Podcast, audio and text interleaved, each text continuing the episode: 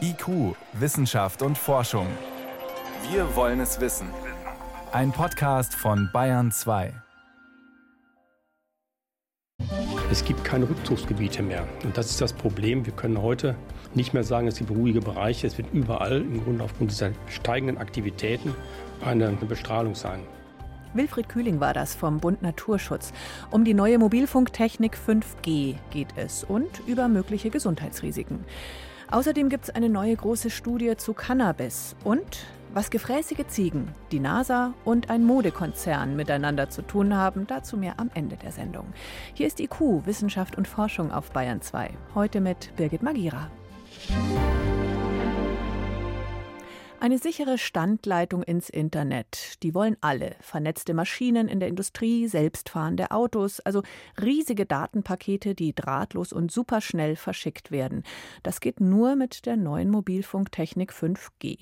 Seit dieser Woche versteigert die Bundesnetzagentur die Frequenzen. 5G-Ausbau so schnell wie möglich heißt es, das sei quasi alternativlos.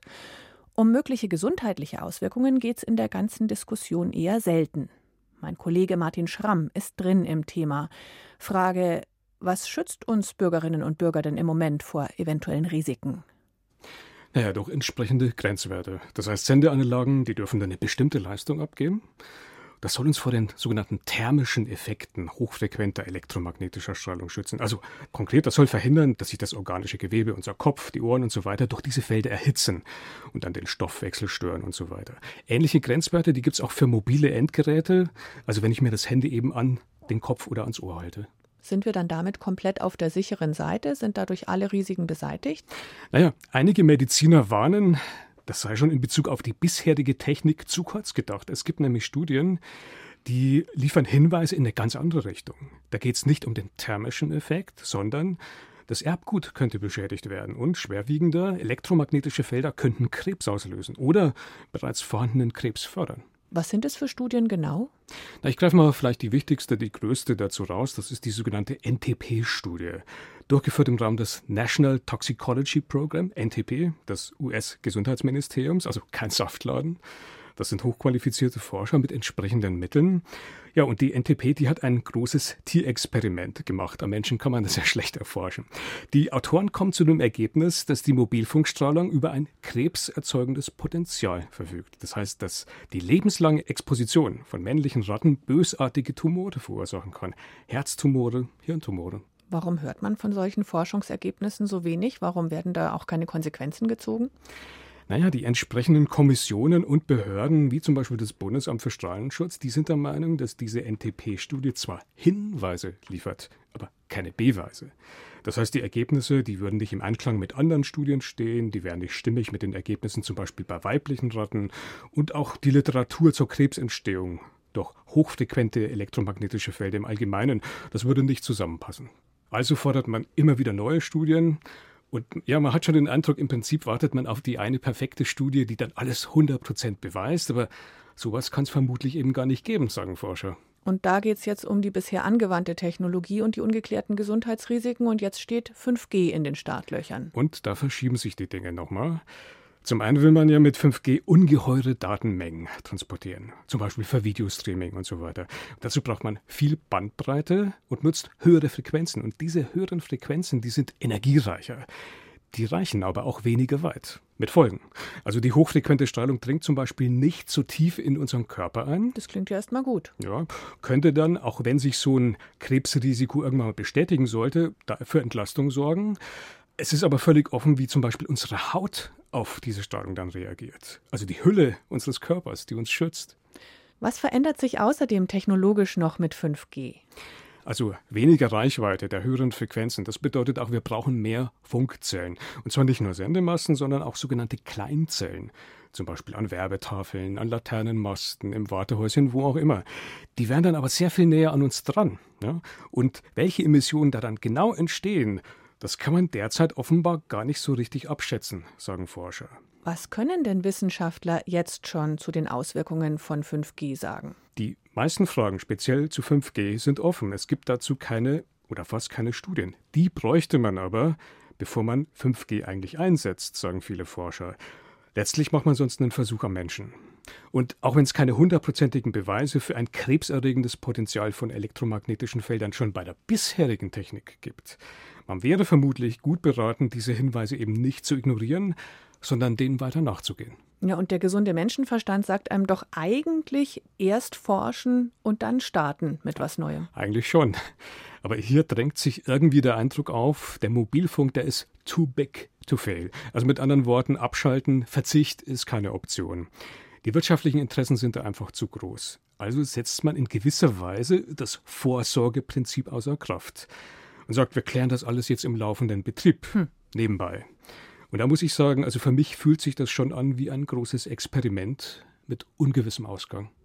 Die neue Mobilfunktechnik 5G und deren bisher ungeklärte Auswirkungen auf die Gesundheit. Infos waren das von meinem Kollegen Martin Schramm. Vielen Dank. Gerne.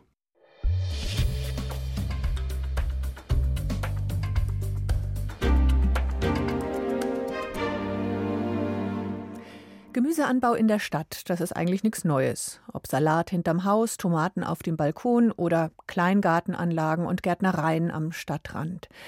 Ist also Urban Farming bloß mal wieder ein neues, fesches, natürlich englisches Wort für was Altes? Nicht ganz, denn beim Urban Farming geht es um Gemüseanbau auf Flächen, die bislang dafür nicht genutzt wurden. Dafür braucht man natürlich neue Anbaumethoden. Und es geht darum, Menschen in den wachsenden Megastädten in Entwicklungsländern mit frischen lokalen Lebensmitteln zu versorgen. Kann das funktionieren? Das war Thema einer Konferenz in München diese Woche. Renate L. war dort. Begrünte Flachdächer gibt es schon länger. Meistens wächst da aber nur Gras, manchmal gemischt mit anderen robusten Pflanzen, die keinen Dünger und wenig Wasser brauchen. Denn weil normaler Gartenboden sehr schwer ist, liegt auf Dächern ein spezielles dünnes Substrat, erklärt Florian Demmling von der Bayerischen Landesanstalt für Weinbau und Gartenbau. Das sind Mischungen aus mineralischen Gesteinen mit ganz geringem organischen Anteil. Das sind meistens Lava-Bims-Gesteine, teilweise Ziegelsplitt. Und diese Mischungen sind speziell erstellt für Dachbegrünung und die kann man eben auch für Nahrungspflanzen einsetzen. Das hat er in mehrjährigen Versuchen ausprobiert mit Salaten und Gemüse. Allerdings kann dieses Dachbegrünungssubstrat nur sehr wenig Wasser und Nährstoffe speichern. Um die Pflanzen optimal zu versorgen, eignen sich Tropfschläuche, die ständig Wasser und Dünger nachliefern. Das lässt sich automatisieren, aber alles andere, Säen, Ernten, Bodenbearbeitung, ist Handarbeit. Maschinen sind ungeeignet für diese Dachgärten. Ich sehe das Dach und das Urban Gardening quasi immer so ein bisschen als Erweiterung der Nahrungsmittelproduktion. Wir können auf dem Dach zum Beispiel für Schulgärten quasi das Ganze verwenden oder für Kräutergärten oder Restaurants ist natürlich eine ganz interessante Möglichkeit für die Nahversorgung, vielleicht für den Privatverbraucher auch. Das heißt wirklich äh, Transportwege auch einzusparen. Hier geht es also nicht um große Mengen. Intensive Landwirtschaft in der Stadt gibt es aber auch, das sogenannte Vertical Gardening. Da stehen die Pflanzen in Hydrokulturschalen, also mit einem künstlichen Substrat, übereinander gestapelt in Regalen, in Gewächshäusern mit Kunstlicht und Heizung. Je nach Lage der Stadt ist das sehr teuer. In den Niederlanden sind die Gründer solcher Intensivstadtgärtnereien finanziell gescheitert. Dort ist die Energie teuer und klassisch erzeugtes Gemüse billig. In Norwegen hingegen, wo klassischer Gemüseanbau schwierig und Strom dank Wasserkraft billig ist, könnte es klappen. Und wieder anders ist die Situation in den wachsenden Megastädten in Entwicklungsländern, zum Beispiel in Dhaka, der Hauptstadt von Bangladesch. I think Dhaka is in need of doing rooftop gardening and vertical agriculture. Die Stadt braucht Dachgärten und Intensivkulturen, sagt SM Abdulawal, Professor für Biotechnologie an der Universität in Kulna. Wenn man etwa an einen Slum in Dhaka denkt, die Leute dort arbeiten viel als Rikscha-Fahrer oder in der Textilindustrie, für die wäre Hydrokultur eine gute Lösung, weil man dafür wenig Zeit braucht.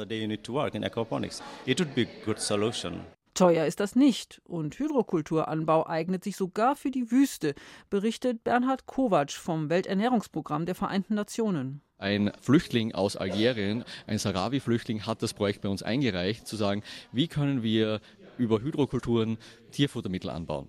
Denn die Menschen in Sahrawi-Flüchtlingslagern in der Sahara halten wie in ihrer Heimat traditionell Ziegen. Die ernähren sich aber von Abfällen, fressen sogar Plastikmüll. Viele überleben das nicht. Sie geben wenig Milch und ihr Fleisch kann schadstoffbelastet sein. Jetzt bauen die Flüchtlinge Gras in Hydrokulturschalen an. Die Versorgung mit Grundwasser reicht dafür aus. Es braucht 90 Prozent weniger Wasser als traditionelle Landwirtschaft. Und das Wasser jetzt in Algerien zum Beispiel ist einfach Grundwasser, das dort existiert. Das ist salziges Grundwasser, das man jetzt zwar nicht trinken kann, aber man kann es verwenden, um damit zum Beispiel Gerstengras anzubauen. Dünger braucht man nicht. Das Gras kommt mit den Nährstoffen aus, die im Samenkorn gespeichert sind. Bei Gemüse ist das anders. Dafür reichen die Ressourcen in der Sahara nicht aus. Aber dank gesundem Futter überleben jetzt mehr Ziegen. Urban Farming ersetzt also keine klassische Gärtnerei, aber es kann Lücken füllen, auch unter schwierigen Bedingungen. Im Flüchtlingslager gibt es jetzt zweieinhalb Mal so viel Milch wie früher. Urban Farming, also je nach Region mehr als nur irgendein Trend. Gefräßige Ziegen werden uns übrigens am Ende der Sendung nochmal begegnen. Hier ist IQ um Viertel nach sechs auf Bayern 2. IQ, Wissenschaft und Forschung gibt es auch im Internet als Podcast unter bayern2.de. IQ, Wissenschaft und Forschung. Heroin, Kokain, Crystal Meth. Neben solchen harten Drogen kommen Marihuana und Haschisch oft harmlos daher. Und auch im Vergleich mit den Gesundheitsschäden durch Alkohol kommt das Rauschmittel Cannabis ganz gut weg. Einerseits. Andererseits wäre es falsch, das Ganze zu unterschätzen, dass Kiffen Psychosen auslösen kann. Dazu gibt es schon länger wissenschaftliche Hinweise. Eine neue, groß angelegte Studie in Europa und Brasilien bestätigt das jetzt. IQ-Reporterin Jenny von Sperber berichtet. Der Psychiater Jean-Paul Selten aus den Niederlanden behandelt täglich Menschen, die viel kiffen und die an psychotischen Störungen leiden, also an Wahnvorstellungen und Halluzinationen. Er ist einer der Autoren der großen neuen Studie über Cannabiskonsum und seine Folgen für die Psyche. Das Hauptergebnis ist, je länger man Cannabis konsumiert und je stärker das Produkt, desto höher ist das Risiko, eine Psychose zu entwickeln. Besonders hoch ist das Risiko offenbar, wenn der THC-Gehalt im Cannabis hoch ist. THC ist der Wirkstoff in der Hanfpflanze, der die berauschende Wirkung hat. Bei den Menschen, die täglich Cannabis mit einem Gehalt von über 10% THC kiffen, sind Psychosen demnach fünfmal häufiger als bei Nichtkiffern. Untersucht wurden insgesamt 900 psychotische Menschen und über 1000 gesunde in verschiedenen europäischen Ländern und in Brasilien. In jedem der Länder haben wir uns einen städtischen Ort gesucht und einen ländlichen Ort. In den Niederlanden zum Beispiel Amsterdam und Gouda, da wo der Käse herkommt. Und innerhalb von drei Jahren haben wir alle Menschen dort detailliert befragt, die sich zum ersten Mal in ihrem Leben wegen einer psychotischen Störung Hilfe gesucht haben. Und genauso haben wir dann Leute am gleichen Ort befragt, die keine Probleme hatten. Gleichzeitig haben sie untersucht, welche Cannabisprodukte an diesen Orten verfügbar waren und wie hoch der THC-Gehalt von den konsumierten Produkten war. Ihre Schlussfolgerung? Wenn man kein Cannabis mit hohem THC-Gehalt kaufen könnte, könnten insgesamt 12 Prozent der neuen Psychosefälle verhindert werden. In London sogar bis zu 30 Prozent und in Amsterdam die Hälfte aller neuen Krankheitsfälle. Eva Hoch aus der Forschungsgruppe Cannabinoide an der Uni München besorgen diese Zahlen, denn Cannabisprodukte haben sich in den letzten Jahren verändert.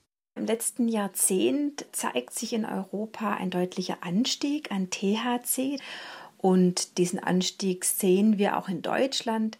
Aktuelle Daten des Bundeskriminalamts zeigen beispielsweise, dass der THC-Gehalt in Haschisch von 4,7 auf 14,7 Prozent angestiegen ist im letzten Jahrzehnt.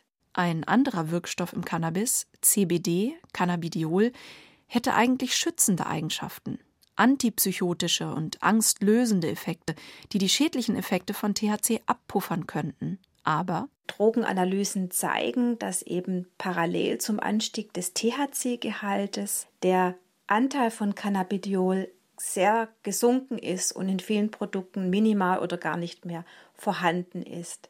Kurz, Cannabis wird immer gefährlicher. Natürlich ist Cannabiskonsum nicht der einzige Grund dafür, dass Menschen eine Psychose entwickeln können. Noch entscheidender sind vermutlich genetische Faktoren. Und auch schlimme Ereignisse können Wahnvorstellungen und Halluzinationen auslösen. Trotzdem sind die neuen Erkenntnisse wichtig und sollten unbedingt bedacht werden, wenn über die Legalisierung von Cannabis diskutiert wird, sagt Eva Hoch. Sie sind auch wichtig für die deutsche Öffentlichkeit, das deutsche Gesundheitssystem. Wir brauchen Präventionsmaßnahmen für Jugendliche, junge Erwachsene und vor allem auch für Menschen mit einem hohen Erkrankungsrisiko beispielsweise Kinder von Psychose erkranken. Die sollten gezielt über die Risiken von Cannabis aufgeklärt werden. Cannabis, was heutzutage in den Joint gebröselt wird, ist wesentlich potenter und gefährlicher als das Gras der Hippies damals.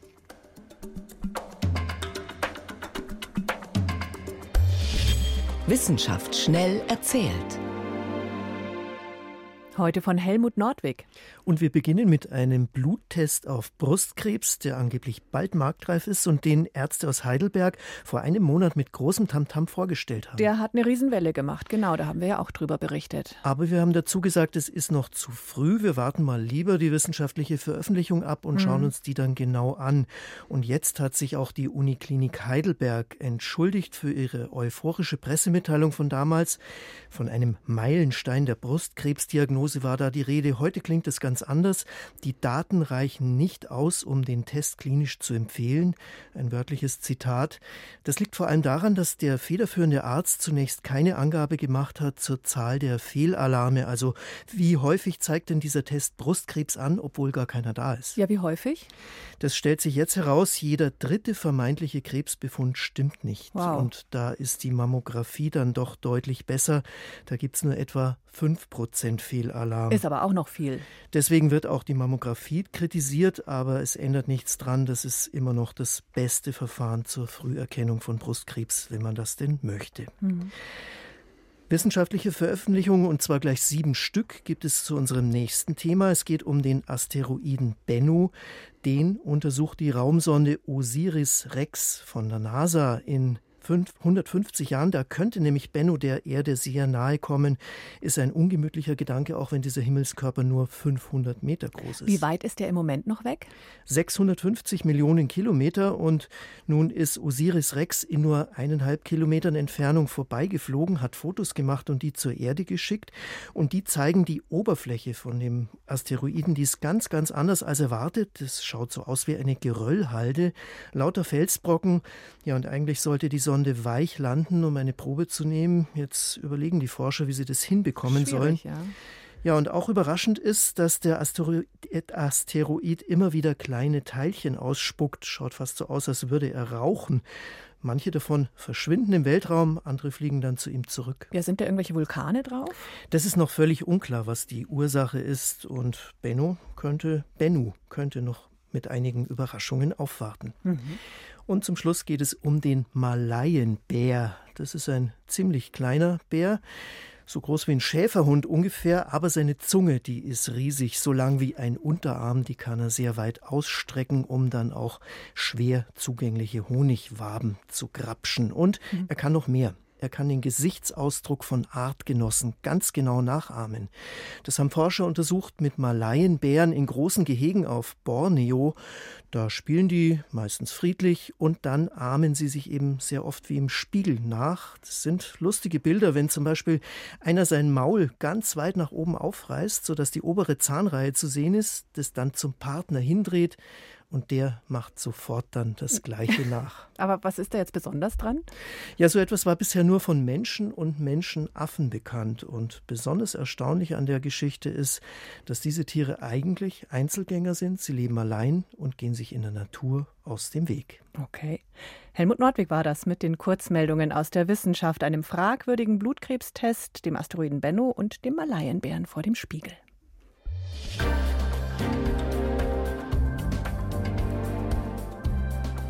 Kaufen kann glücklich machen, wenigstens kurzzeitig, vor allem wenn man ein besonders hübsches Teil so preisgünstig erwischt.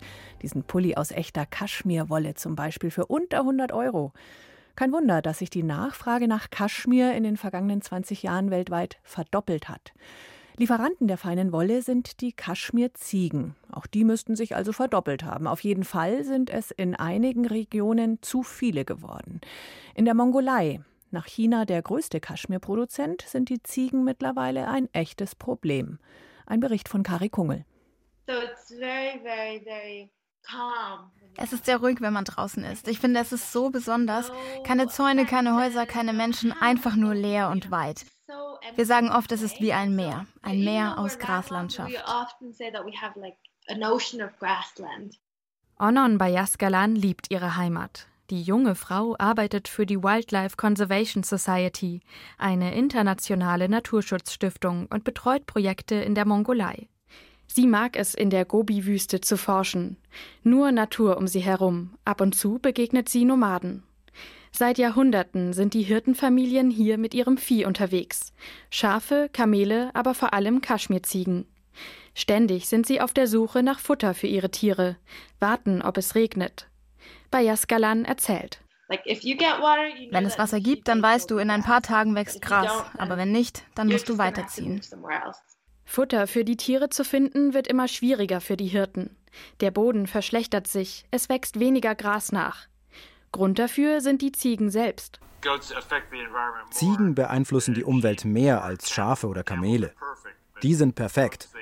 Aber Ziegen fressen das Gras bis auf die Wurzel runter, sodass es nicht wieder wächst. Erklärt Troy Sternberg. Der Umweltforscher von der Oxford University ist Experte für die mongolische Natur.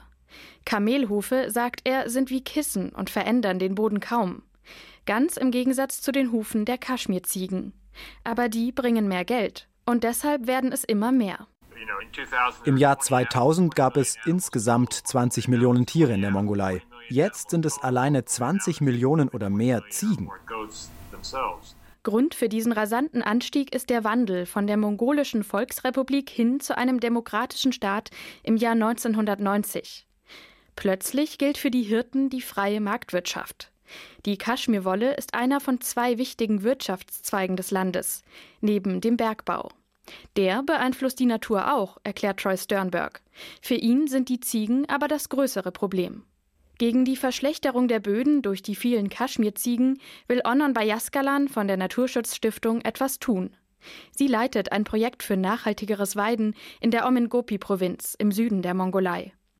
Dabei will sie die Hirten vor allem dazu bewegen, wieder weniger Ziegen zu halten und mehr umherzuziehen, so wie früher. Das soll die Böden schützen. Außerdem sind die Tiere mit mehr Bewegung gesünder und haben hochwertigere Wolle. Die Hirten können so einen höheren Preis erzielen. Die Idee kommt nicht bei allen gut an, aber ungefähr 200 Familien konnte Bayaskalan überzeugen, mitzumachen. Dieses Projekt ist einer der Versuche, diese nomadische, besondere Kultur so gut es geht zu erhalten.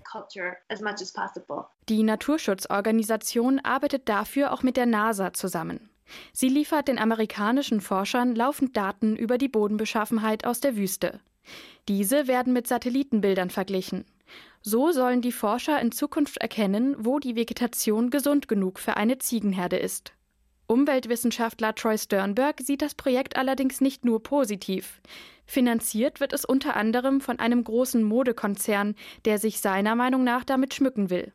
Außerdem ist es nur eine sehr kleine Projektgruppe, merkt er an. Für Sternberg wären härtere Regierungsmaßnahmen die Lösung. Aber das wird nicht passieren, sagt er. Das Projekt ist also zumindest ein erster Schritt. Vielleicht spricht es sich rum und vielleicht ist ein Unternehmen effektiver als die Regierung. Wenn die Hirten für bestimmtes Verhalten mehr verdienen, dann werden sie das Verhalten ändern. Erste Erfolge belegen diese Vermutung. Ein paar Hirten haben ihre Zahl an Ziegen tatsächlich verkleinert. Für Onon Bayaskalan ist das Projekt eine Herzensangelegenheit. Weil wir eines der wenigen Länder weltweit sind, wo die Menschen noch so eine unglaublich starke Verbindung zur Natur haben. Ich habe echt Angst, dass wir irgendwann ein Land werden, das mit Zäunen unterteilt ist wie ein Flickenteppich und überall Privatbesitz. Kari Kungel über Kaschmirziegen, die die Mongolei leer fressen. Anscheinend wäre der Kamelhaarpulli dann doch die nachhaltigere Kaufentscheidung. Freitagabend um halb sieben. Hallo Wochenende. IQ Wissenschaft und Forschung geht zu Ende hier auf Bayern 2. Danke fürs Zuhören, sagt Birgit Magira.